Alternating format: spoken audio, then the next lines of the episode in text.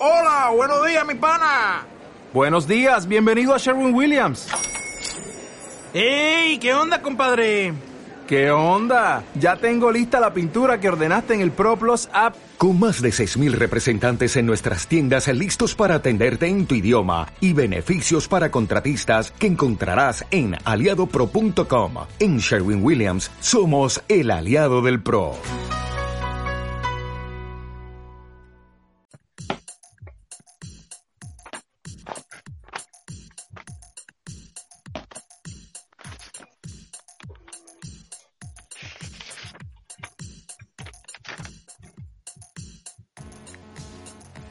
Nuestra nave ya está lista. Estamos con nuestros trajes preparados. Los motores se encienden y comienza un nuevo viaje de vórtice, viajando más allá de tu imaginación. Como siempre, todas las semanas, llevándote a algún lugar lejano, diferente, distante, para conocer algo nuevo. Hola, soy Doctor Iku, capitán de la nave Vórtice, y como siempre estamos aquí listos, preparados para un nuevo viaje, y nuestra tripulación también aquí está, como siempre, Cisco, el primer oficial, el ingeniero en comunicaciones, el Lord Vivanco, y en la sala de máquinas, Gallo Sobaco, gracias a todos ustedes muchachos por, eh, por estar acá. Una nueva semana, ¿qué tal? ¿Qué se cuenta? ¿Cómo están muchachos? Aquí estamos, doctor Iku. ¿Cómo está usted? ¿Cómo fue esta semana? Eh, una, una semana, ¿qué te diría yo? A ver, eh, dormir, comer, eh, ver películas, dormir, comer, ver... Ah, y también dormir, comer y ver películas. Se me había olvidado. Sí, dormir, sí, sí, bastante, bastante movida la, la semana. ¿Cómo está, Lord Yo acá bien, eh, contento de poder salir de la, de la cuarentena y subirnos a esta nave y viajar por el hiperespacio a espacios profundos más allá de tu imaginación. Sí, justamente hace, hace bien de vez en cuando escaparnos de la, de la cuarentena y por suerte nosotros lo podemos hacer una vez a la, a la semana sin, eh, sin, sin, salvoconducto, sin permiso, sin nada, nos escapamos en nuestra nave vórtice. Hoy día, esta semana, va a viajar al mundo de la ciencia ficción chilena. Así es, ciencia ficción chilena. ¿Hay autores de ciencia ficción chilena? Claro que sí. Y hoy día vamos a conocer algunos y vamos a tener eh, para la segunda parte del programa un interesante invitado que nos va a contar mucho, muchísimo más acerca de aquello. Y comencemos con este viaje por la ciencia ficción chilena. Conozcamos algunos autores, algunas novelas, algunas historias. Comenzamos con, eh, con algo. Cisco, mi estimado Cisco. Así es, eh, doctor Iku. Vamos a partir por una, eh, un título que se acaba de lanzar hace poquito, ahora en septiembre, se lanzó una novela que se llama Experimento Génesis, eh, cuyo autor es Luis Trujillo. Eh, una historia que es bastante interesante porque nos habla de alguna forma de un experimento que tiene que ver que involucra un, un, eh, un, laboratorio donde se encuentra un Orbis, que es como un mecanismo que permite eh, de alguna forma eh, hacer simulaciones de las leyes físicas del universo y ver cómo se fue creando el universo, cómo fue floreciendo las primeras civilizaciones del universo y a la vez cómo la sociedad humana fue evolucionando, pero también eh, puede llevar hacia el futuro, o sea, cómo se va a ir desarrollando nuestro futuro y esto de alguna forma permitiría eh, eh, predecir ciertas cosas, y esto dentro del contexto de lo que pasa con el calentamiento global, con la contaminación que está fuera de control del planeta.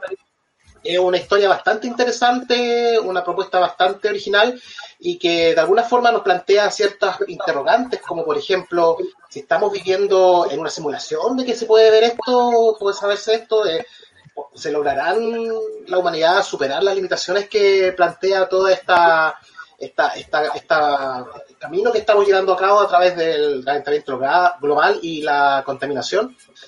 Bueno, la protagonista se llama Adriana y es el desafío que se le plantea a esta bióloga molecular. De alguna manera poder eh, ver cómo es el futuro que nos depara y, eh, y a través de este experimento encontrar las respuestas.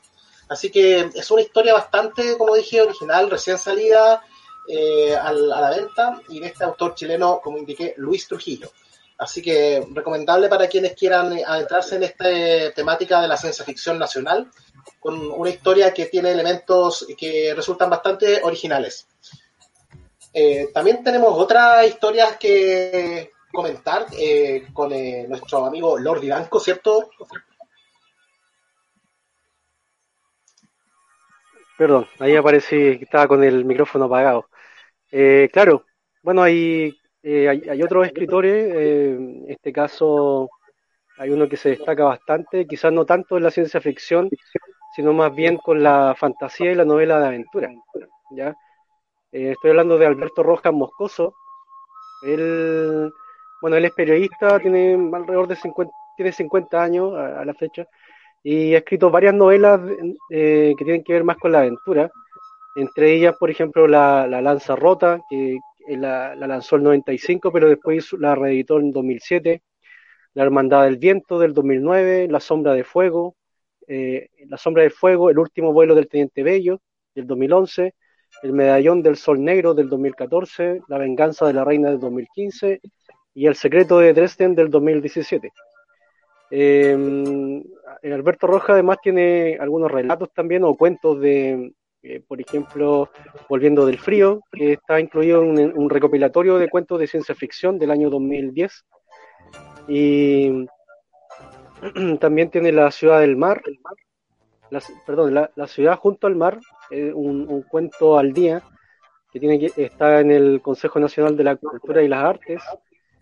Eh, el Toro, en Pacífico, Historia de la Guerra, del año 2017. Bueno, creo que hay una, tengo una... que pudieran apagar los micrófonos, no sé quién lo puede tener porque se escucha un poco de retorno. Chicos, estamos pasando por los meteoritos. Entonces, eh, bueno, Alberto Roja, él como es periodista, también ha, comentado algunos libros eh, y también ha entrevistado a algunos autores, por ejemplo a George R. R. Martin, a Stephen King también. Entonces se, se ha destacado en ese sentido en, el, periodismo de como de, espectáculo entre comillas. En el 2010 también, por la, como les comentaba, eh, publicó el libro La Hermandad del Viento y fue galardonado por el, con el premio Marta Brunet, otorgado por el Consejo Nacional del Libro y la Lectura. Y en el 2017, eh, Rojas publica el libro histórico El Decreto de Dresden. ¿ya? Es una historia ambientada en, la, en el presente, donde habla de que hay un tesoro que, habría sido transportado por un crucero de la Armada Imperial Alemana, el SMS Dresden. Y este se hundió en el 2015 en aguas del archipiélago de Juan Fernández. Así que ahí tenemos un autor para quienes les gusta la aventura, podrían buscarlo, se llama Alberto Rojas Moscoso, anótenlo por ahí, tiene un Facebook y, uno puede seguir y seguirlo para buscar sus libros. Y, a continuación, Doctor Iku, eh, hay un autor eh, que, parece como una especie de rey Midas cada vez que saca un libro porque le va súper bien, siempre es bestseller. Doctor Iku. Sí, claro, claro que sí. Eh, estamos hablando de, de, Jorge Baradit. Eh, Baradit, el que, como, como lo dijo precisamente Lord Vivanco, es como, como un rey Midas. Eh, hace algo y, le, le, va bien de inmediato. Eh, cada vez que, que, lanza, lanza algo nuevo se, se vende así como, como pan caliente. Y él ha escrito varias cosas bastante interesantes y una, y una de ellas eh, es Policía del Karma. Eh, esta, esta historia Policía del Karma que saca un poco el, eh, el título de la famosa canción de Radiohead de Karma Police. es una, una historia bastante, bastante interesante, es como, como una ucronía podría, podría decirse. ocurre en un, aquí mismo en Chile, en, en Santiago, eh, es, un, eh, es un país eh, increíblemente, como es, como es una Ucrania, es un país poderoso, y que tiene una extraña policía que es la, la encargada de, de buscar a diferentes criminales y castigarlos por las cosas que hicieron en sus vidas pasadas. Eh, esta, esta historia de, de repente, al, al leerla, eh, va recordando otras cosas, otras otras películas, otras historias, eh, como, como por ejemplo, eh, de repente recuerda Minority Report, que, persigue a criminales por aquellos crímenes que todavía no, no, no comete, o, u otras historias como que se persigue a las personas por lo que sueñan, porque está prohibido soñar, eh, algo así, esta, esta, esta historia eh, donde se persigue a, criminales por crímenes que, eh, que cometieron en el, en el pasado. Y es así como, como de repente esta, esta policía del, del karma eh, tiene la, la misión de, de, encontrar a quien eh, fue uno de los eh, criminales más peligrosos, que, de apellido Carranza. Él, fue acusado de, haber eh, matado violentamente a, a, varias, a varias niñas, a varias hijas de, de varios personajes poderosos de, de acá del, del país y, él encuentra una forma bien eh, interesante como de escaparse de esta policía del karma que es suicidándose. Pero eh, obviamente existe la policía del karma porque lo busca en una futura vida que él tiene eh, y es ahí como, como comienza esta, esta, esta persecución. no, no le sale, no le sale todo, todo bien y es cuando comienza esta policía del karma a, a buscar a este, a este criminal eh, Carranza. Eh, aquí también eh, vale, vale la pena preguntarse para los que creen en la reencarnación, para quienes creen en, en, en vidas futuras, vidas pasadas. Eh, aquí igual vale preguntarse una pregunta tal vez un poco más, profunda.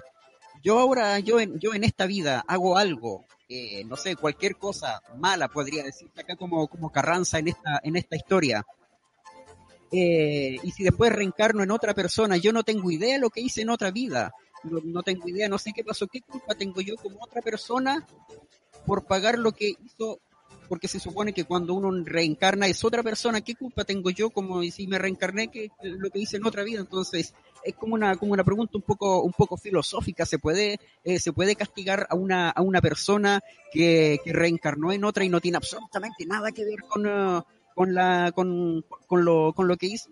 Hay varias cosillas que son eh, bastante interesantes como, como de destacar.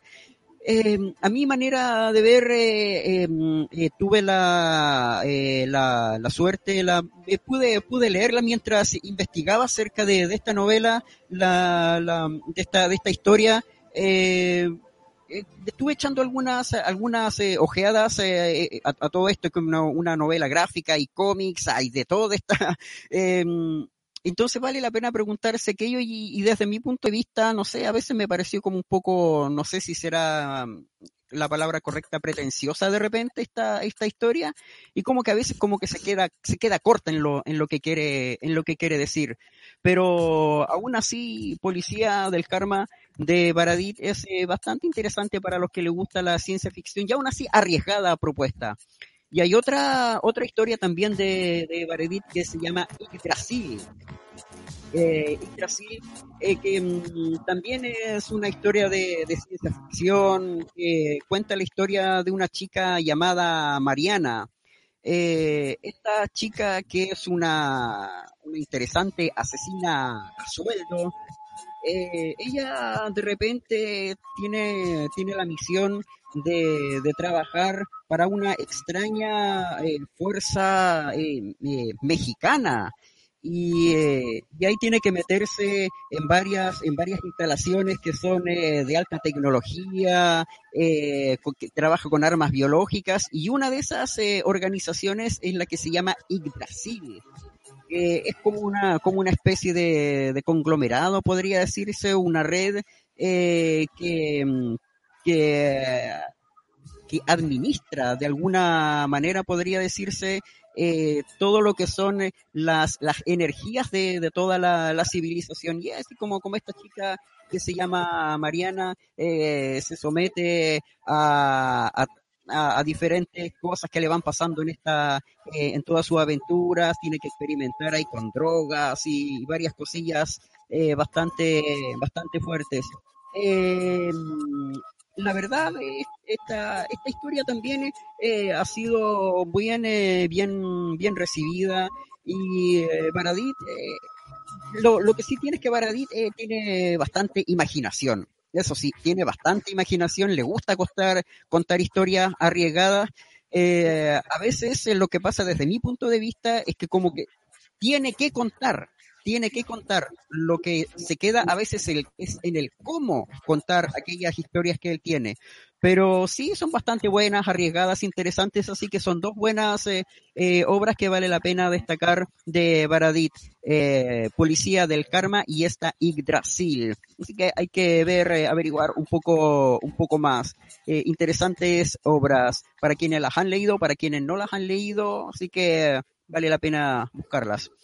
Em, estamos viajando por Vórtice, nuestra nave que viaja más allá de nuestra imaginación. ¿Hay, ¿Ha llegado algún, eh, ha llegado carta? ¿Hay, ¿Hay, algún eh, mensaje en nuestra sala de mensajes del Orbibanco? Sí, están llegando algunos, algunos com comentarios, estamos decodificando. Francisco dice, veamos, ¿qué nos trae la ciencia ficción chilena? Um, y me gusta leer, me gustaría leer esos libracos, dice Jorge Ibanco. ¿Quién será Jorge Ibanco? No sé, debe ser de otra dimensión también. El Soaco dice, ustedes dos me parecen conocidos. Aquí, ahí sé que ya no, no entiendo qué está pasando. No, Un no saludo a Guión Chile, que nos está, que nos está mirando. Y historias interesantes. Sí, sí, hay historias interesantes. Esos son los comentarios que están hasta el momento, doctor Iku. Nos, Buenas, nos, ponemos los cinturones, parece ahora, porque alguien va a aparecer alguien aquí que nos trae una información interesante.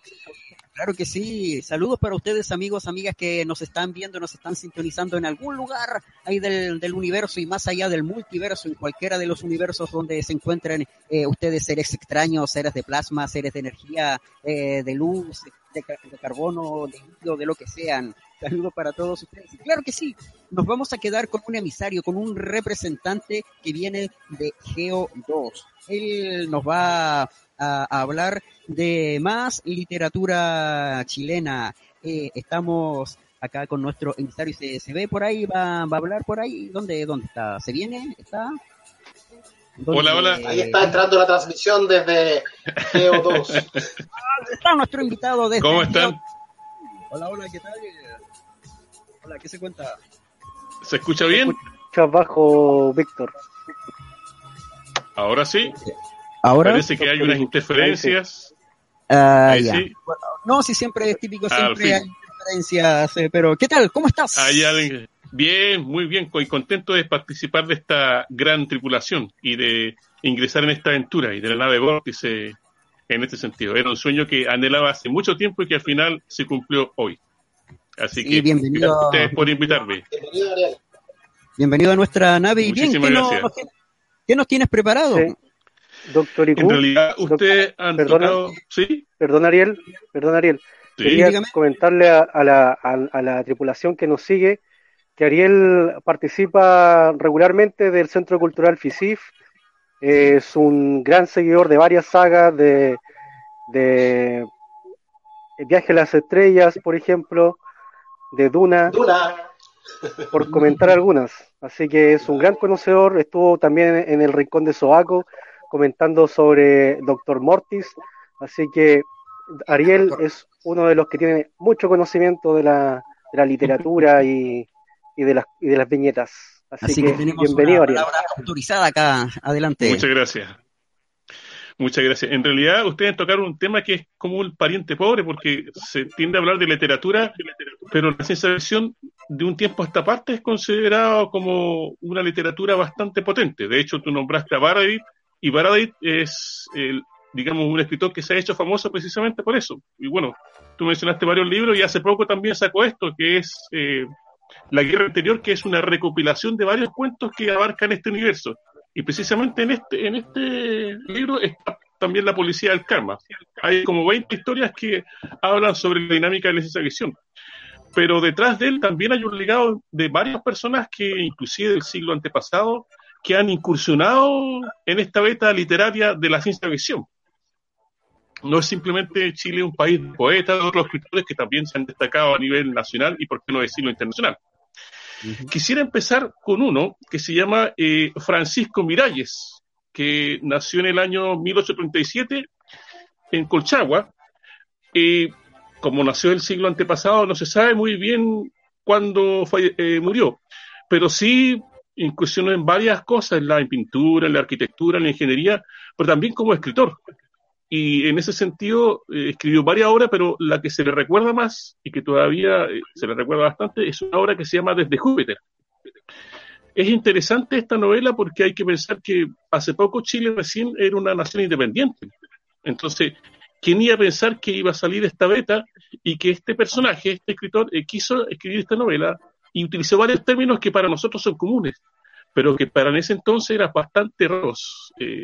Él creó una historia donde un chileno X es magnetizado y trasladado al planeta Júpiter, a una ciudad que se llama Babilonia, donde él empieza a observar esta vida extraterrestre y empieza a observar a Chile desde los telescopios y empieza a hacer una crónica de la arquitectura y de la vida de estos, de estos seres, que en nada se diferencian a los seres humanos, y la dinámica y la realidad que estaba pasando en Chile.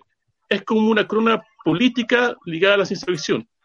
Pero él aprovecha de hacer su descargo y de empezar a hablar qué es lo que está pasando en Chile. Y lo irónico es que considera a los extraterrestres como los españoles. Entonces, era una crítica eh, abierta hacia esa dinámica que se estaba haciendo es bastante original. Desgraciadamente hay pocos escritos de él y yo al menos no pude encontrar ningún libro de él. De esto esta información lo saqué de la biblioteca. Otro escritor se llama Ernesto Silva Román, que nació en Paraíso en 1897 y murió en Chile en 1976. Y de hecho, él es más conocido porque ejerció su labor de diputado en Santiago pero en, a principios del siglo, 1926, empezó a escribir varios libros y hay uno que se le recuerda bastante que se llama El dueño de los astros, que es una antología de siete relatos que relatan diferentes aventuras. Y yo recalco dos. ¿Por qué? Empieza con uno que se llama El astro de la muerte, que hace alusión a que un planeta se acerca peligrosamente a la Tierra y empieza a transformar a los seres humanos, a todos en general, todos los seres vivos, y empieza, esto empiezan a crecer. Entonces descubren que la única manera de evitar esa radiación es bajo tierra, pero solamente los poderosos pueden acceder a eso. Ahora, descubren que la radiación está basada en una vitamina D que causa este crecimiento. Y hace poco se descubrió que la vitamina B, D está presente en algunos alimentos y que precisamente eh, destaca y forma los huesos y hay una leve posibilidad de crecimiento. ¿Por qué digo esto? Porque si nos ponemos a pensar, esta persona escribió ese libro en el año 1926. En el año 1926, los grandes próceres de la ciencia ficción mundial, Ray Bradbury, por llamarlo algunas, Isaac Asimov, tenían 3, 9 años. Y por otro lado, recién el mundo se está dando cuenta de esta, se está exhibiendo la película Metrópolis de Frank Lynch por tanto, recién esta temática era innovadora y era nueva. Y esta persona se adelantó a su tiempo. Y uno de los, otros cuentos que se llama es Vampiros del Espacio, que también se habla a unos seres extraterrestres que empiezan a absorber la vida. Y que curiosamente la acción se desarrolla en la isla de Pascua, donde da él una explicación quiénes fueron los Moais. No quiero adelantar mucho esto, pero lo interesante de esto es que el libro fue escrito en 1926 entonces, fue un adelantado de su época en ese sentido. Y otra escritora que se le llama, eh, también importante para mi mover, que se llama La Dama de la Ciencia Ficción, es Elena Aldunate, que nació en Santiago en 1925 y murió hace poco, en 2005. Esta es una persona de, de clase alta, ligada a la derecha, y que eh, se considera ella feminista, ¿ya? Y que actuó en radio, produjo guiones, y que ese feminismo al lado de estos cuentos ligados a la ciencia ficción. De eso, la mayoría de las protagonistas son mujeres. Y lo que plantea es que el espacio interior y el exterior son la misma cosa y que todos nosotros, especialmente las mujeres, son hijas o hijos de las estrellas. Escribió Angélica y el Delfín, El Señor de las Mariposas, Cómo las quieren vírgenes, y Juana la Cibernética, que se adelanta un poco a la temática de Terminator. Estos libros, estos escritos son fáciles de conseguir y son bastante, yo diría, interesantes. De hecho, por algo se le, considera la única mujer que ha incursionado en este ámbito y por eso se le llama, se le llama la dama de la ciencia ficción. Aunque mm, generalmente este tipo de literatura no es muy conocida. Pero al menos yo rescato a estos tres escritores. Y dejé para el último un escritor que se ha conocido, yo diría, internacionalmente, que es Hugo Correa Manríquez que se, es conocido mundialmente por la novela Los Altísimos. De hecho, esta persona nació en Maule, ¿sí? Eh, una consulta antes que pase a, el siguiente autor. Ah, eh, tú, eh, dentro de los que mencionaste recién, ¿hay alguno que te tengas como preferencia? ¿Algún, algún autor en particular tú destaques? Sí, Silva Román. ¿Por qué? Porque tuve la oportunidad de leer este, este manuscrito, mejor dicho, eh, el dueño de los astros, y son siete cuentos que son realmente espectaculares. Pasa por todos los paradigmas del científico loco, de un montón de cosas. Y lo bueno es que hace alusión a Chile, o los protagonistas son chilenos, y tienen impacto a nivel mundial. Entonces, ah, yo al menos rescaté... Se contextualiza dentro de Chile, no, no está como en lugares que no... Ya, perfecto. En absoluto. Chile en algunos cuentos es como se le considera como una potencia, sí, Ariel, ¿y ese manuscrito lo tienes o no o ya lo ya no ya no lo tienes? lo tenía y no tengo que buscarlo porque no, sé dónde lo, tengo. Pero sí ah, en la eh, es un libro de hoja de roleo. Ya, y yo recuerdo que lo un tío lo tenía y me llamó la atención y me lo regaló. Y yo no lo cuidaba mucho, le falta una hoja inclusive. Pero me parece que en la Biblioteca Nacional está y de hecho es el único que está porque hay una foto, inclusive hay un autor chileno que es bastante conocido que se llama Nicomedes Guzmán, que le hizo una reseña en un diario, en ese entonces era el Mercurio, alabando la prosa de este personaje y lo audaz que fue para proponer, eh, digamos, esta novela en el aspecto literario, porque habían otros tópicos eh, campesinos, pero nadie hablaba sobre esto porque no se le consideraba ni comercial ni nada por el estilo. Fantasioso. Pero igual habla sobre temáticas que realmente, para ese entonces, estamos hablando del año 1926, aborda temas que después, ahora están en boga, pero que en ese entonces es producto de toda de la imaginación de él nomás. Pero lo irónico es que esto él lo considera como un hobby, porque si uno busca información, eh, eh, Ernesto Silva Normal se lo reconoce más como diputado, y lo que hizo en ese sentido y este sesgo o este hobby no se le toma muy en cuenta. Pero es como interesante la de Doctor Iku, eh, me, llega a mi panel acá que están entrando algunos mensajes para que se comunique con la sala de comunicaciones. Eh, sí, eh, Lord Vivanco ha llegado eh, más, más mensajes. Eh, sí, Violeta Grandon, siempre, siempre es interesante escucharte, Ariel. Gracias por compartir. Buena. ¿Será de tu, de tu dimensión, Ariel? Parece. Eh, coladita y... sí, volvemos, doctor Iku, a la sala de control. Sí, estamos con, eh, con un grande acá, con eh, Ariel Grandón, quien nos está comentando eh, algo más, estamos conociendo algo más acerca de literatura de ciencia ficción chilena, ese que a veces como queda un poco de lado, no es muy conocida, pero acá estamos conociendo algo más. Había quedado algo pendiente, tú lo habías eh, nombrado y vas a comentar Los Altísimos. Sí, de hecho, bueno, eh, Hugo Correa de alguna forma eh, yo diría que elevó el nivel a un aspecto masivo, porque él fue conocido, yo diría, a nivel mundialmente. Ahí voy a entrar en detalle. Bueno, eh, Hugo Correa Márquez nace en Maule, en un pueblo que se llama Cunepto, cerca de Talca, en 1916, y muere en Santiago en el 2008. Ahora, ¿por qué hago alusión Talca? Porque Talca en ese entonces es un pueblo campesino, pero lleno de, con historias de leyendas, de brujos, y además de que en ese entonces estaba de moda el tema de los ovnis. Y se suponía que cerca de ahí habían sucedido varios avistamientos. Hugo Correa se empapa de esta dinámica y siempre le gustaba este tipo de historias. Yo creo que esto lo marcó. Y de hecho, posteriormente estudió en el Liceo de Curicó, de ahí pasó al internado Barro Arana, y luego estudió dos años de Derecho en la Universidad de Chile. Dejó el Derecho y se decantó por el periodismo. Y empezó a escribir. Y ahí, bueno, fue colaborador del Mercurio de la 47, redactor de La Nación, columnista de la revista Ercilla.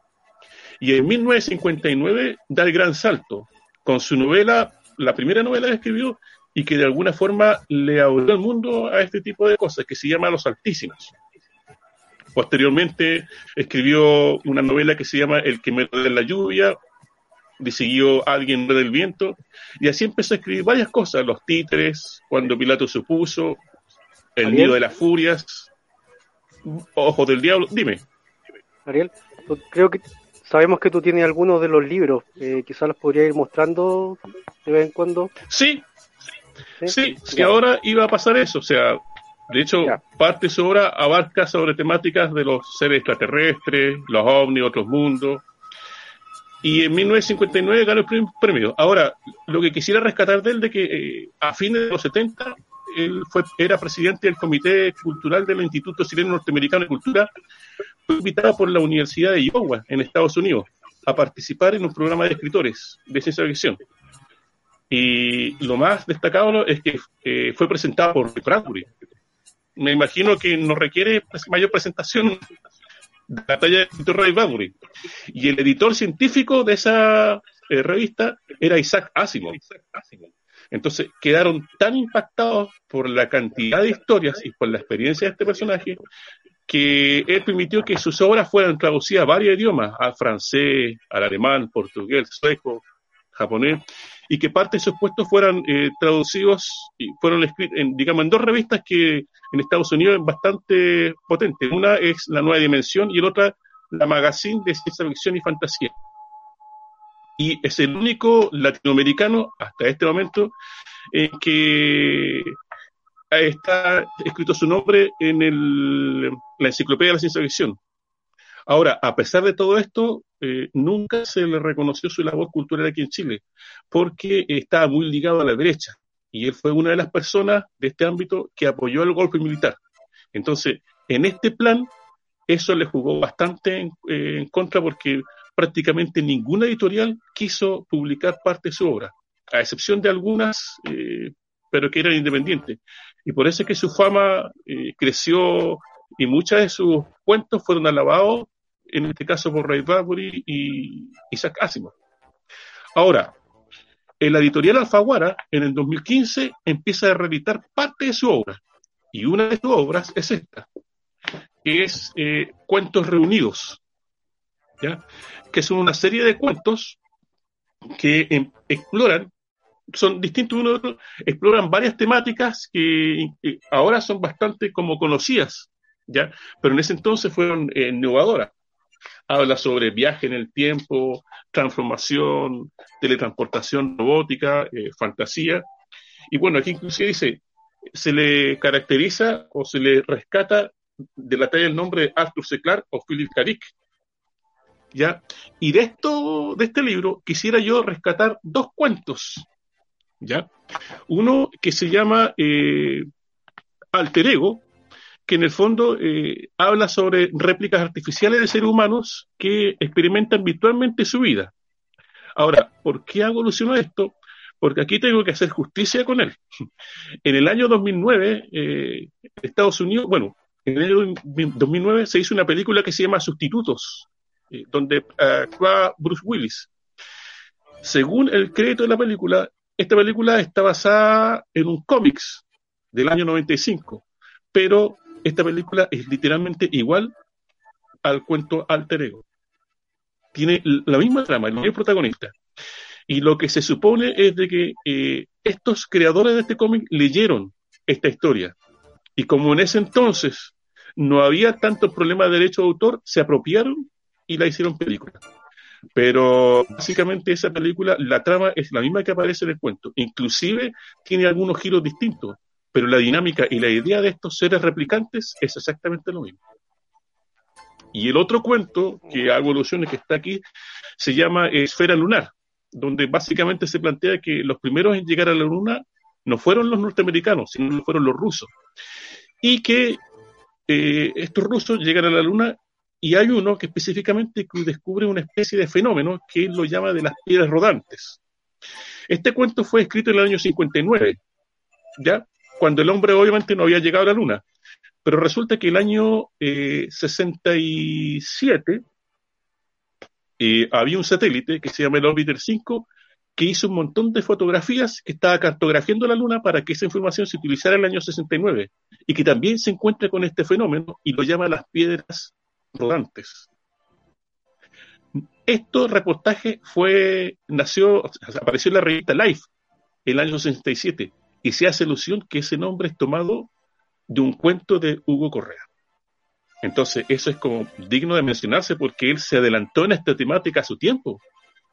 De hecho, en un cuento que voy a mencionar también, le dedica uno de estos cuentos precisamente a Ray Bradbury, haciendo alusión a eso, como un favor de que lo haya invitado. Dime.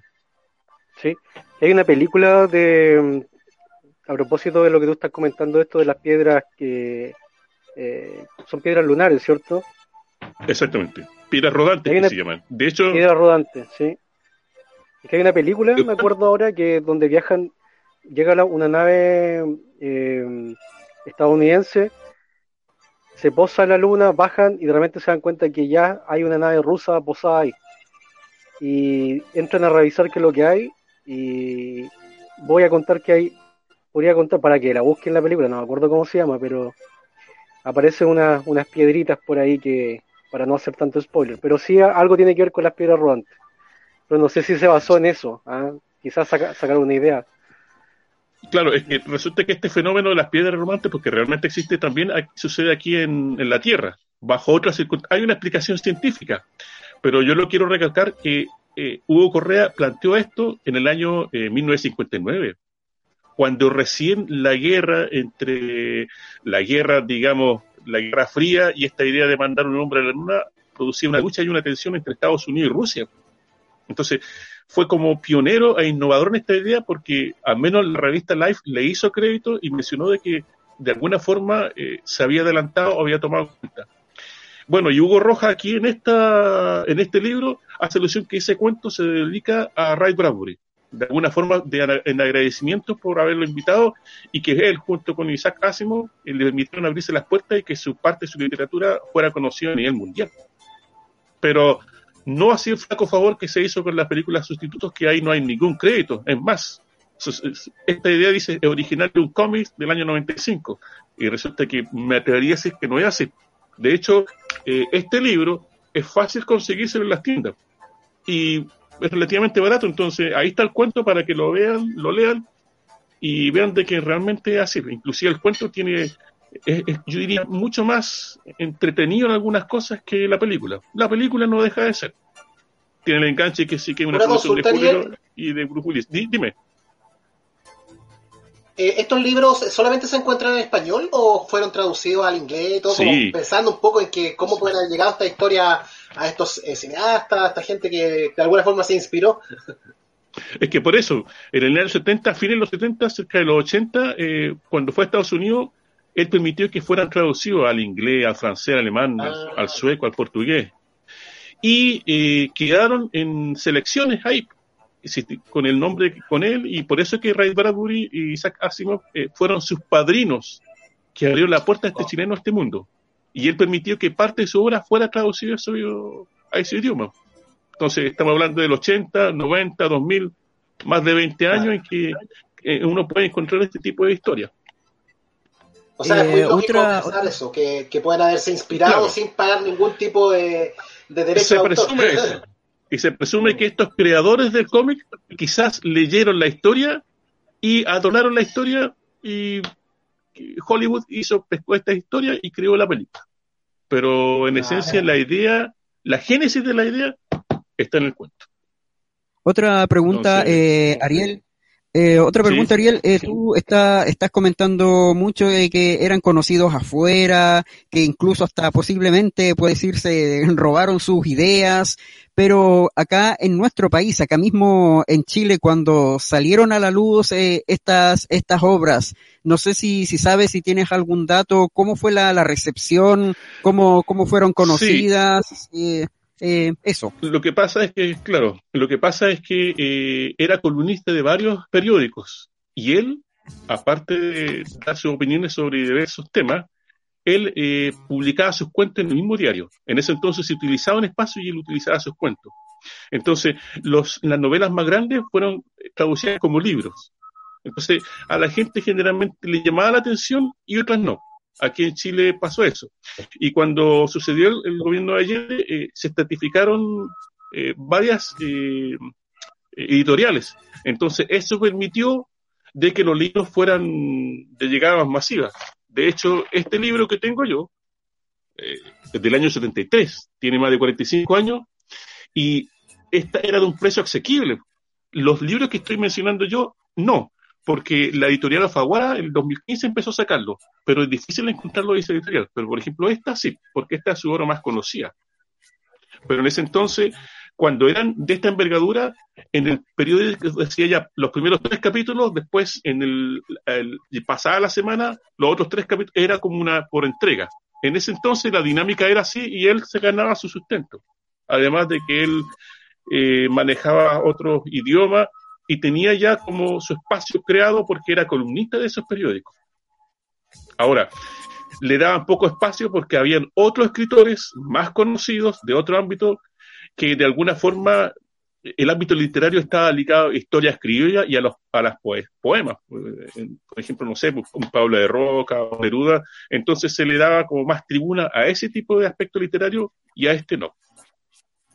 Entonces, aprovechaba de escribir y de hacer eso porque era columnista del diario, pero mayormente no, no había como una, no sé si llamarlo una industria, que uno entregara un manuscrito, decía, ya, vamos a, vamos a sacar un tiraje de 500 libros, pues se vendieran, porque generalmente no había una cultura de lectura, o si la había, era de otro ámbito, no de esta área. Entonces, por eso. ¿Cómo dirías tú a, eh, eh, a, estas temáticas en, en las editoriales nacionales? Claro, claro. Yo diría que ahora con Baradit y con los escritores que mencionaron ustedes al principio, se ha abierto más, se ha hecho un camino. Pero estamos hablando del siglo pasado, era difícil. Inclusive más, era considerado como un bicho raro el escribir sobre una temática que en ese entonces no era muy popular. Versus que en otros países era una, digamos, un tema por sí mismo. Entonces, yo diría que ahora se está reflotando ese tema, pero en ese entonces era más complejo. Dime. Ariel, Sí, como para, siguiendo la línea de lo que tú comentas, eh, claro, en, por ejemplo, en el mismo Estados Unidos tenían, venían desde quizá principios de, siglo, o sea, de 1920, de ahí en adelante venían ya con el tema de revistas de publicando cosas de, de ciencia ficción, de los cómics, eh, eh, algunas cosas como pequeñas películas que se hacían también con bajo presupuesto, pero ya se intentaba eh, buscar en esa línea, pero acá en Chile no, que seguramente no, no existía nada de eso todavía. Claro. Eh, ahí ya había un público que era el público que yo diría fiel. Están los poses, la Pulp Fiction. Bueno, hay una película de Quentin Tarantino que, eh, digamos, hizo alusión al título, pero estaban estas historias que eran cortas, pero que abundaban en esa temática. Entonces, ahí había mucho campo eran revistas de, de, bajo bajo valor, por eso el tema de Pulp era como de puta, un, una hoja como Reneo, entonces eran de fácil acceso al público y por eso fueron tan populares dentro del, de, esa Exactamente. Exacto. Entonces, pero yo diría que eso no desanimó a Hugo Correa porque aún así fue bastante prolífero en su historia. De hecho, el otro eh, libro que tengo y que escribió también y que, digamos, se publicó ya cuando él falleció, es este, que se llama El Valle de Luzbel, que es una novela corta que está escrita en primera, en segunda y tercera persona. Pero a pesar de esta dinámica, eh, la trama es bien eh, cautivante y te deja llena de interrogantes. Habla sobre que el origen de los seres humanos no está ligado a la parte extraterrestre, sino a la parte de los ángeles. Habla sobre el misterio del, del ángel caído. ¿Ya? y que, bueno, mezcla misticismo, religión, y que básicamente relata la historia de un profesor jubilado ya, que por esas casualidades conoce a un antiguo compañero que es un hombre bastante poderoso y enigmático. Y se va dando cuenta que lo lleva al mundo eh, donde se encuentra con este misterio. Y que habla de una raza, que la raza preadamita, que antes de llegar a, Adán había una raza y que estaba siendo sojuzgada por el arcángel Luzbel. Y que esta era una raza especial y de ahí vendrían el tema de los ángeles. Eh, no quiero adelantar mucho, pero habla sobre estas criaturas y él las, eh, las denominaba las Krigal, que son criaturas galácticas y las llama Krigal. Y habla sobre esta raza, entonces mezcla parte de la historia de Chile y es bastante entretenida. Y habla sobre esta dinámica de los ángeles, del ángel de la guarda, que no están y que tiene, está ligado a esta, a que el origen de la raza humana no está aquí, sino está en las estrellas. Entonces habla sobre un montón de esto y por eso es que habla el Valle de Luzbel. Y el Valle porque aquí en Chile, bueno, no quiero adelantar, pero se va entendiendo muchas cosas, sin spoiler. Y habla lo más interesante que este personaje habla mucho de teología, porque para hacer esta novela se empapó mucho de esa dinámica. Dime. Sí. Eh, bueno, igual tú has leído varios, varias novelas ya de este autor. ¿Tú, eh, crees, ¿Tú percibes que él haya querido como plasmar un poco de su, de su, de su línea de pensamiento, quizás de derecha? Porque hay autores que como que se dejan, o sea, tratan de influenciar un poco dentro de, su escrito. ¿O tú crees que él se, se distancia de eso y deja fluir su prosa nomás, se deja, deja, se deja llevar nomás? Mira, eh, yo diría que no, porque la mayoría de los cuentos, las obras que yo he leído, no, no hay una concepción política. Sí, e, en la novela que voy a reseñar va a ser el último de los altísimos, que tiene una mirada bien irónica, orwelliana, por llamarla de alguna manera. Pero en este tipo de cosas no, porque mezcla un montón de cosas. También habla sobre los pactos con el demonio. Se ve la beta de la, de, la influencia que recibió su niñez. Pero yo diría que su pensamiento político no empapa para nada su obra, son cosas totalmente distintas. Puede que en algunos cuentos se observen matices, pero son totalmente independientes uno del otro. Yo creo que, eh, digamos, yo traté de averiguar si, si, había algo específico, pero no, se hablaba mucho de que su ligación a la derecha y específicamente su apoyo cultural porque él escribía en revistas y periódicos ligados a la derecha, le jugó en contra en esto. Pero aún así, él siguió participando y por eso es que básicamente buscó apoyo en el extranjero que se lo dieron en ese sentido. Además de que en esa época era bastante, el acento estaba en otro tipo de cosas. De hecho, el, mi opinión, por lo que podido leer, que, toca eso de, la religión, darle una explicación como desde la ciencia ficción, quizás también denota un poco eso, porque de lo contrario se metería con temas de religión que suelen ser eh, temas como medio tabú en, los grupos más conservadores. Claro, de hecho, eh, se dado una pequeña explicación de que en realidad antes de fallecer dejó este manuscrito y lo publicaron pero él, digamos, estudió bastante el tema de, la teología, el mito de los ángeles para escribir esta novela, pero es bastante, eh, yo diría, respetuoso, no, no, no, es peyorativo en muchas áreas, pero sí da una explicación bastante eh, original sobre este tema. Entonces, eh. para mí bastante cautivante la novela, o sea, y a pesar de que tiene varios giros y de que de repente utiliza, eh, escriben, digamos, las tres personas, eh, igual uno no se pierde porque la idea central está ahí. Claro. Eh, ahora, Ariel, desde tu punto de, vista, desde, desde tus conocimientos, ¿tú crees que la, la ciencia ficción chilena, desde que, que comenzó, ha evolucionado, ha tenido cambios y cómo la ves tú con respecto a la, a la ficción eh, internacional, por, por decirlo así, lo, lo que se está haciendo, no sé, en Argentina, en, en, en otros países, eh, eh, Europa. ¿Cómo, cómo, cómo ves tú la, la ciencia ficción chilena? A ver, yo diría que hay varios factores que influyen, pero yo creo que tiene un legado Eh, bastante eh, eh, potente. Claro, eso si es que si es que ves algo de identidad acá en la ficción chilena. Sí. Lo bueno es que los, digamos, las novelas que he podido leer de este autor y de lo otro, es que muchos de la acción y de los personajes son aquí chilenos. Y específicamente Hugo Correa usa mucho la mitología eh, campesina para crear esto. No inventa cosas, pesca quizá una historia y empieza a desarrollarla de ahí. Y el protagonista se hace alusión a Chile, un chileno común y corriente. Son estas personas eh, comunes y corrientes que se ven envueltas en situaciones como extraordinarias, ligadas al ámbito de lo fantástico y de la fantasía y la ciencia ficción. Y a veces toca ámbitos más que nada eh, ligados al demonio, a los cuentos con el diablo, a los pactos eh, con el maligno. Entonces utiliza mucho ese tipo de cosas.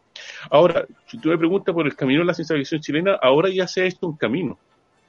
Digamos, no tiene por qué envidiarle a nada. Si bien es cierto, hay otros autores que a nivel mundial están saliendo ahora. De hecho, eh, hay un autor eh, chino que fue traducido al inglés y el, los creadores de Game of Thrones van a hacer una, una serie parecida a esa. Eh, es un tema que están haciendo ahora. Pero estos autores, con todo lo que significa la dinámica en Chile de que el acento en la cultura está en otro lado y en el aspecto literario ha sido renombrado más que nada en el ámbito de, la, de los poetas. Bueno, esta semana la- el- esta semana fue premiado el Premio Nacional de Literatura el poeta araucano, mm, Leo Culaf, me parece. El premio de poesía Reina Sofía por este poeta Zurita. Eh, Siempre es bueno recalcar eso, pero también hay otros aspectos, ámbitos que también eh, es bueno resaltar, el ámbito de la fantasía y ciencia ficción. Entonces, si uno se pone en más fino, no sé, po, eh, en la saga del papelucho hay un papelucho que se llama Y el Marciano. O sea, igual se coloca énfasis. Hace poco, o hace años, en algunos liceos, es lectura obligatoria el niño Ami, el niño de las estrellas, que también podríamos decir está ligado a la ciencia ficción. Entonces está en otro ámbito. Nuestro cómic chileno por antonomasia, Hugo Mampatu, o sea, podríamos decir que Hugo Mampatu, él tiene un contacto con un extraterrestre que le regala el famoso espacio, espacio el cinto espacio temporal, y eso también es ciencia ficción. Entonces, está plasmado ahí. Entonces, ese tema eh, está, de alguna forma está y aba- abarca varios ámbitos. Lo que hizo este escritor es- fue dar un paso más allá, con colores propios, y lo colocó a un nivel más, yo diría, más adulto y más accesible a las personas. Que el chileno no esté acostumbrado a leer y el leer este tipo de literatura, ese ya es otro cuento. Pero al menos los escritores los hay.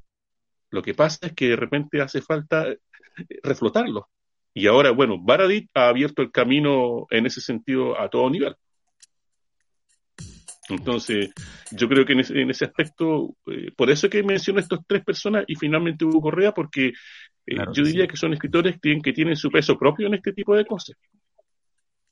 Claro que sí, sí, son eh, escritores que vale la pena destacar, recordar. Estamos con el grande Ariel Grandón acá en nuestra nave Vórtice, revisando algo de la ciencia ficción chilena.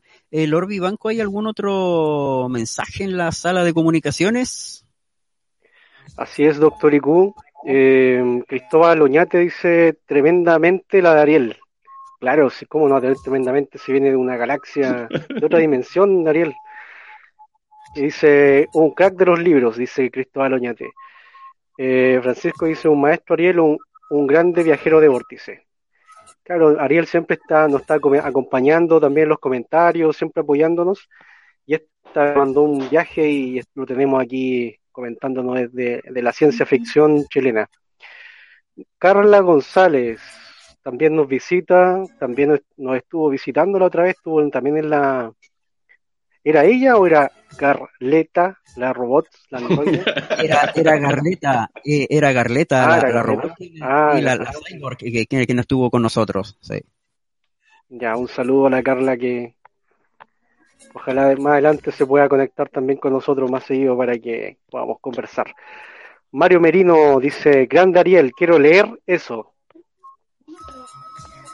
Claro, eh, así que, hay que buscar, hay que leer más eh, autores en general chilenos y para los que somos, eh, los que gustamos de la, de la ciencia ficción, buscar bastante eh, ficción chilena que ahora acá de verdad nos estamos instruyendo con, eh, con, Ariel porque de verdad debo confesar desde mi punto de vista que había varios puntos que no, no conocía, algunos escritores y algunas obras ahí que tú no nos estás nombrando, entonces como una, eh, como una clase magistral que, que no, nos estás dando.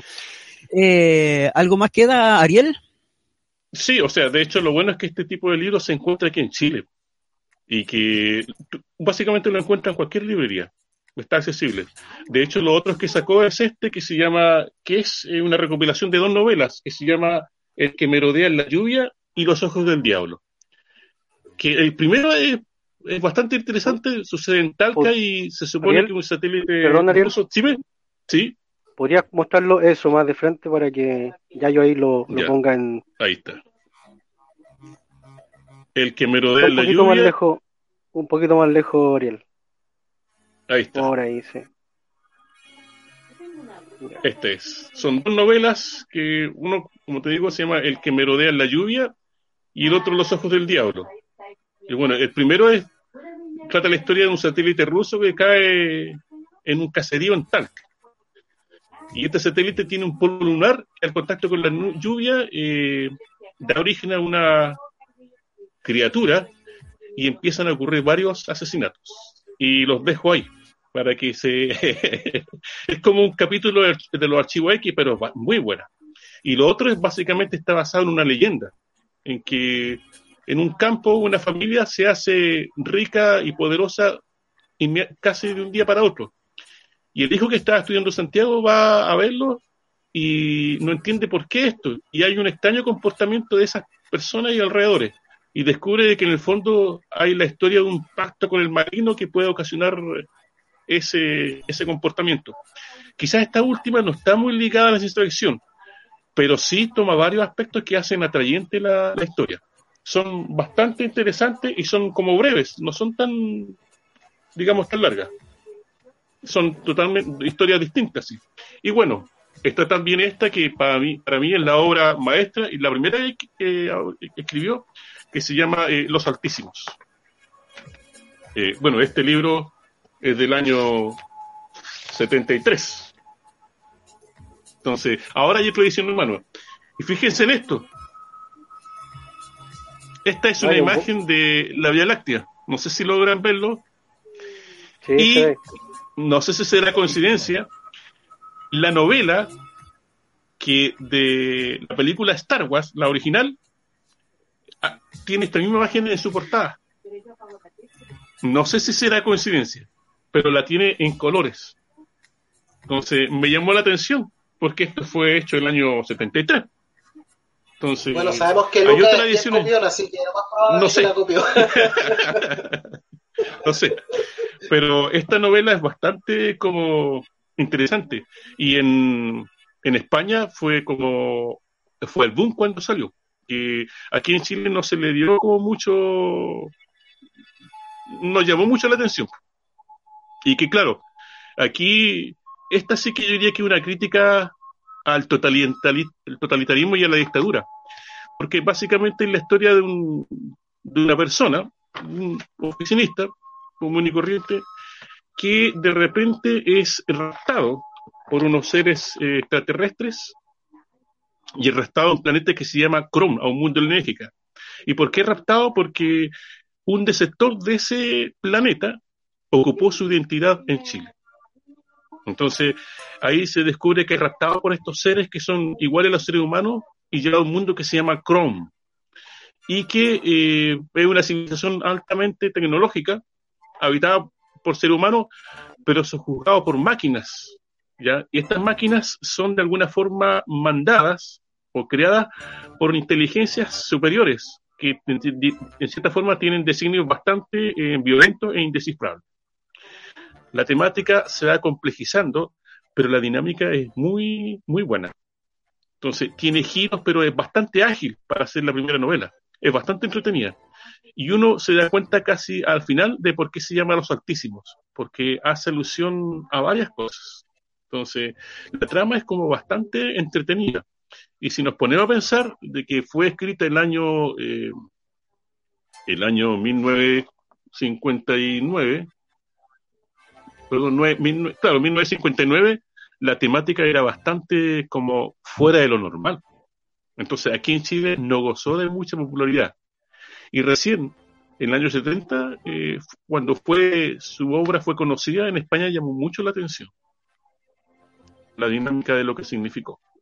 Ahora, el libro es bastante entretenido y, claro, la, yo diría la temática, la agilidad de la trama no decae y es bastante interesante. Entonces, aquí habla sobre el peligro, ironiza sobre estos peligros del totalitarismo y lo que puede pasar cuando la máquina empieza a ejercer eh, el ser humano se hace dependiente de la máquina y este empieza a absorberlo. Pero una temática distinta a, la que uno está acostumbrado, a la que pasa con Terminator, no, esto se aleja. Entonces, es como bastante interesante. Y lo bueno es que en, casi la mayoría de la obra de Hugo Correa, la visión de la mujer está a la par del ser, a, a la par del hombre. Incluso en muchas novelas, y básicamente en esta, la protagonista tiende a ser una mujer. Entonces, eso se, se rescata bastante, porque generalmente a veces la literatura tiende a ser como machista, y en este sentido, no. Entonces, yo diría que en este aspecto, la mujer o la pareja de este personaje en este planeta juega un rol fundamental en la historia. Entonces, a mí me gustó mucho esta novela. Y bueno, como digo, después se fue desarrollando otras temáticas, pero esta eh, le abrió el campo a Chile y posteriormente a nivel mundial. Qué buena, qué buena, Ariel. Eh, bueno, eh, tú has dejado claro acá, eh, conoces, conoces bastante, pero es media, medio, medio difícil. Si tuvieras que, que elegir algún, algún escritor, algún autor chileno, ya sea por su, su temática, su forma de escribir, su prosa, eh, ¿cuál, ¿cuál sería alguno de los que tienes? Todo, todo el mundo, a veces todos tenemos favoritos eh, eh, en algo, pero ¿tendrías tú algún, algún favorito entre, entre todos? Ay, a ver, eh, cuando leí el, libro de Ernesto Román, del año 1996, me gustó mucho, pero el lenguaje que utilizaba era medio engorroso, porque estamos hablando del año 1996, entonces la dinámica de escribir y el lenguaje no tenían los mismos modismos de los cuales estamos hablando ahora. Eh, utilizaba palabras y términos muy rebuscados, pero yo lo rescato porque hay varios cuentos que literalmente son bastante innovadores en la temática y plantea temas que en ese entonces eran impensables. Entonces, a él yo lo, yo lo colocaría en un lugar bastante cerca del número uno. Pero para mí, quienes se pelean esto, estoy entre Baradit y Hugo Correa. Porque Hugo Correa, si bien es cierto, eh, habla sobre temas de sesión, eh, sabe mezclar la intensidad de la, de, la historia y no aborda simplemente la ficción ligada a un aspecto, a, ligado a los extraterrestres, sino abarca varios ámbitos, los viajes en el tiempo, los replicantes, entonces tiene una variedad de temas en los cuales se desempeña bastante bien. Y por otro lado, Baradit para mí es una institución en sí misma. Habría que hacer un programa de porque, si bien es cierto, se ha destacado en la ciencia ficción, pero también ha cultivado otros ámbitos, como tú decías, como Mira, empezó con la historia de Chile o la historia oculta de Chile, y si bien es cierto, algunas cosas ligan lo fantástico y no necesariamente la ciencia ficción, pero se ha destacado en ese ambiente, y además de que en Policía del Karma o en estos eh, cuentos reunidos, crea varios términos que, claro, fueron popularizados con algunas películas. Estoy pensando en Matrix, estoy pensando en eh, Reporte Minoritario, pero que en ese entonces le da un sello distinto. Y siempre estos autores hacen alusión aquí, en esa visión chilena, protagonistas chilenos, utiliza Chile, capital, los países. Este libro empieza con una especie de cuento que para mí es una novela que se llama la conquista mágica de América. Entonces habla sobre la conquista, pero mete el cuento de los chamanes, de las hierbas, del eurocano. Entonces es una mezcla bastante potente. Y yo diría, me, agregue, eh, eh, me atrevería a decir, súper respetuosa con el mundo y la mitología de los araucanos, porque los araucanos tienen una mitología eh, muy potente, muy, yo diría, maravillosa, hermosa y que es muy poco conocida. Uno hace alusión de que hay un montón de mitología en el norte, Chiloé, una tierra mágica por experiencia, algunos vayan el norte, todo esto, pero aquí habla, rescata mucho eso.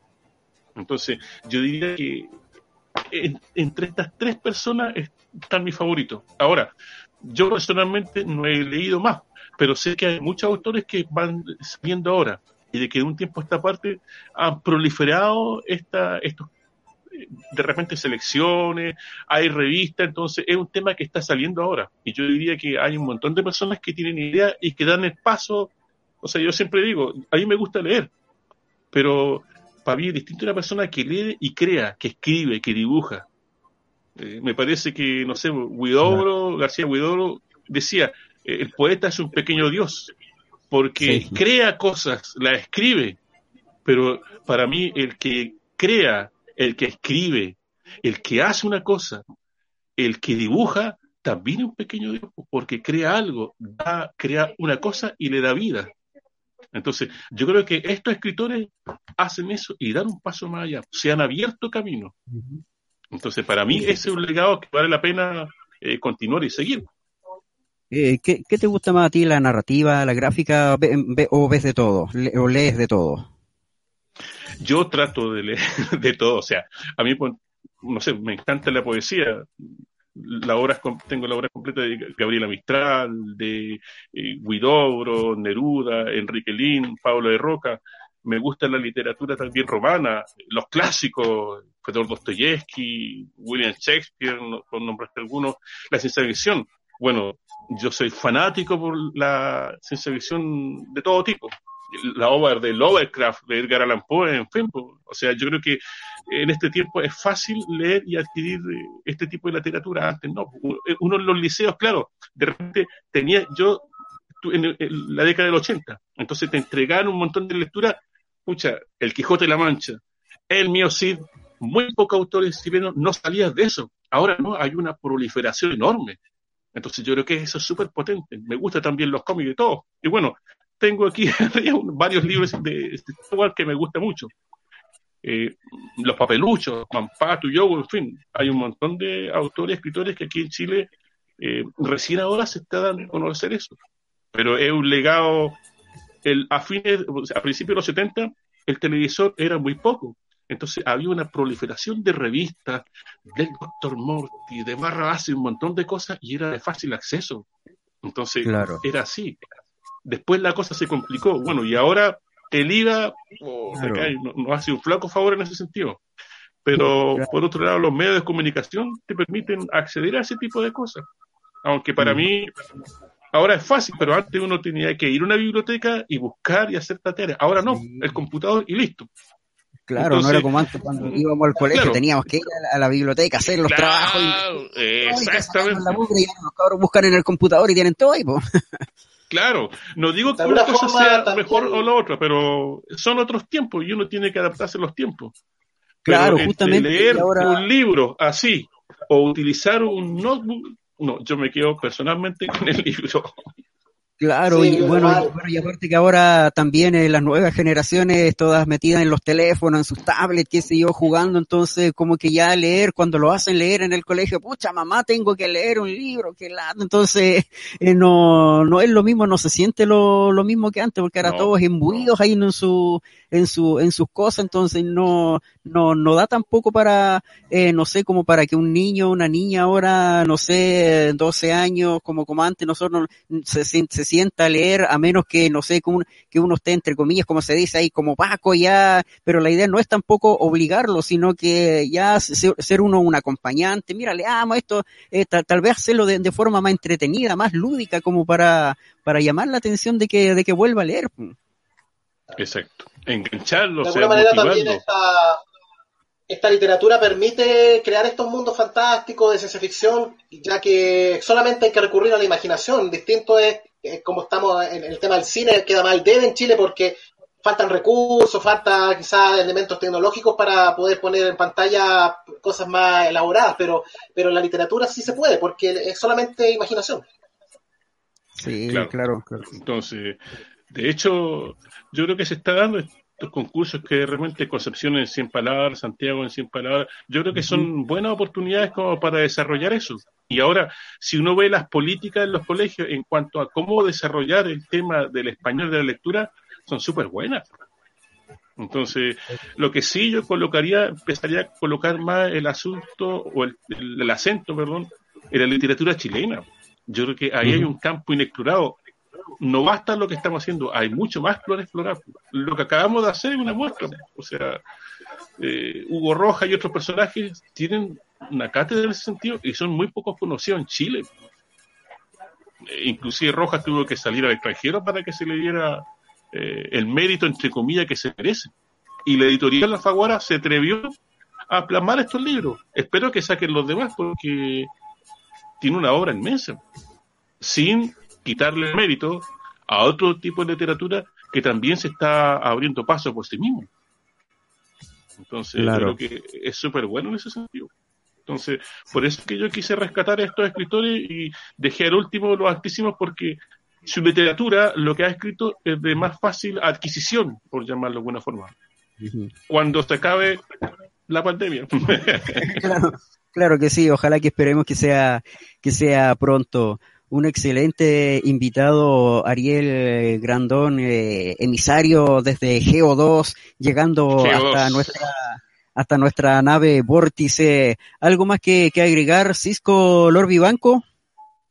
Hay más mensajes eh, de la sala de comunicaciones. Sí, doctor Iku. Eh, Ariel, ¿qué, ¿qué, significaría Geo2 para que le expliquemos a la gente? A ver qué... Geo2. Eh, Geo es tierra. Entonces, lo que Geo 2, de, de, otra tierra, de tierra número 2, de otra. De, en, un universo tierra, paralelo. En otra dimensión. En un universo paralelo. Perfecto. Perfecto, Ariel. Sí, bueno, vamos a leer algunos comentarios de la, la tripulación que llevamos a, en, en, esta nave, que va viajando, que nos sigue constantemente. Karen Chandía dice, eh, muy buen invitado. En realidad tienes puras felicitaciones, Ariel. Eh, te están pidiendo para, para una segunda mm, intervención. Guión Chile dice, excelente exposición del invitado. Mauricio Fox dice, buen Ariel. Claudio Rodrigo Montoya dice, excelente invitado, interesante todo. Eh, Mario Merino dice, esperemos que Ariel sea invitado por segunda vez. Eh, Mauricio Fox dice, exacto, el papel es incomparable a propósito que estaban hablando del papel, de, o sea, del libro impreso. Doctor IQ. Ah, interesant, interesantísimo, grande Ariel, dice Carla también. El último mensaje. Doctor IQ. Sí, claro, claro que sí, un interesantísimo, un gran invitado ha estado hoy día en nuestra nave Vórtice, nos ha iluminado, nos ha instruido con su, con su sapiencia, así que vale la pena ahora ver, eh, buscar algo de, del material que, que nos ha recomendado eh, Ariel, porque de verdad, insisto, y al menos yo desde, desde mi punto de vista conocí algo, pero no tanto, o sea, ahora se me abrió la, la mente con, uh, contigo y voy a comenzar a, a, buscar, para eso tenemos San Internet, ahora durante la, la cuarentena, durante esta, esta pandemia hasta cuando duro sí que tenemos internet para, para poder buscar algo de este trabajo. ¿Sí, Lord Vivanco? Sí, eh, no, eh, para la gente que quiera buscar los libros, eh, que tenga dudas, pueden preguntar por, eh, o sea, preguntar en el en FISIF, en el, la página, en el fanpage, y uh -huh. también pueden encontrar las reseñas de que ha hecho Ariel de algunos libros que, que ha ido comentando durante todo este tiempo, y también lo pueden encontrar en la página de, de FISIF, eh, Cisco, la, la página www.concepción.cl. Sí, ahí vamos publicando generalmente los programas de FISIF, eh, las reseñas, eh, los podcasts que tenemos también para que los revisen ahora que, que estamos en, en, pandemia, así que hay harto, cuando tengan tiempo, entren ahí, van a encontrar. Exacto, Doctor Igu. Así es, eh, así que hay harto por, eh, por buscar, nos dejó tarea para la casa, nos dejó, nos dejó Ariel. así que muchas gracias Ariel por estar con nosotros, de verdad, muchas, muchas gracias por aceptar la, la invitación a nuestra nave Vórtice y las puertas de nuestra nave están abiertas. Muchas gracias a ustedes chiquillos, me alegro de que me hayan invitado. Y lo que pasó en esta nave yo Nada. claro, secreto de confidencialidad. Eh, claro, Secreto de confidencialidad. Contrato de He visto confidencialidad. mucha eso. tecnología, pero no, Sí. Alta tecnología, no pero voy a hablar sobre ello. no Exacto. se la cuenta Claro. ningún autor chileno para que no nos, no cosas.